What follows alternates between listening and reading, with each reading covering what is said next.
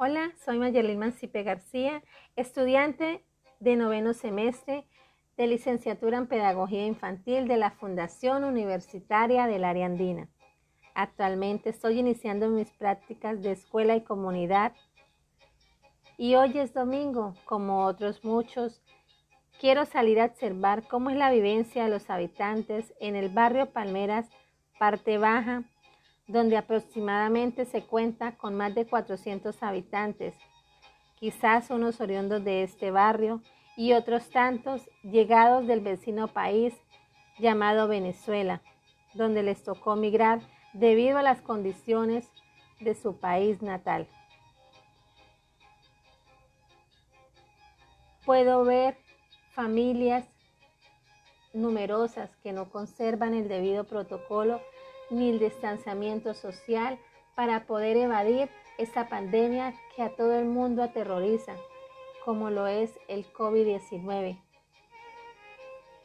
Hay unos jóvenes que están caminando todos harapientos, llevados de lo que nosotros llamamos el vicio.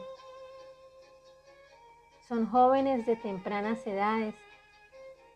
Observo igualmente unos niños pequeños tratando de jugar y entretenerse con lo que tienen a sus manos. Porque es tal el aburrimiento que cualquier cosa es algo para poder distraerse. Igualmente, veo unos jóvenes tratando de salir adelante. Se ve que están haciendo las tareas que quizás en el colegio les han dejado. A lo mejor con sueños, a lo mejor con muchas ilusiones y por eso se esfuerzan por sacar sus carreras adelante. También puedo observar cómo hay otros jóvenes con la mirada en el horizonte, observando el futuro que les espera si no salen de este contexto en donde la violencia y el AMPA predomina este sector. Hay rumores de que si uno tiene algo en las manos, eso se lo roban los motorizados y por lo tanto hay que tener mucho cuidado. Son familias numerosas.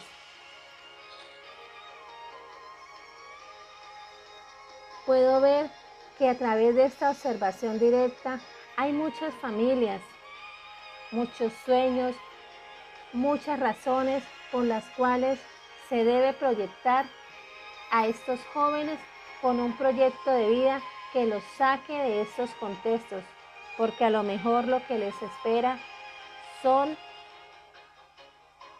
otros jóvenes llevados por el vicio y por la delincuencia.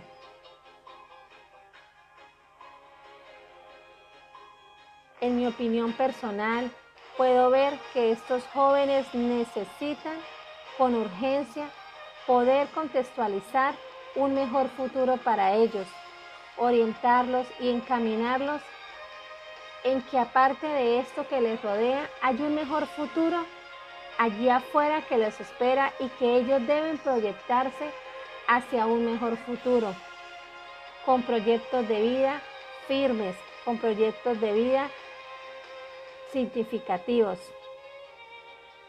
Igualmente, puedo ver que estos jóvenes necesitan ser orientados primeramente por la palabra de Dios y en segundo lugar, que ellos puedan notar que aparte de este contexto les espera un gran futuro si se lo proponen. Muchas gracias.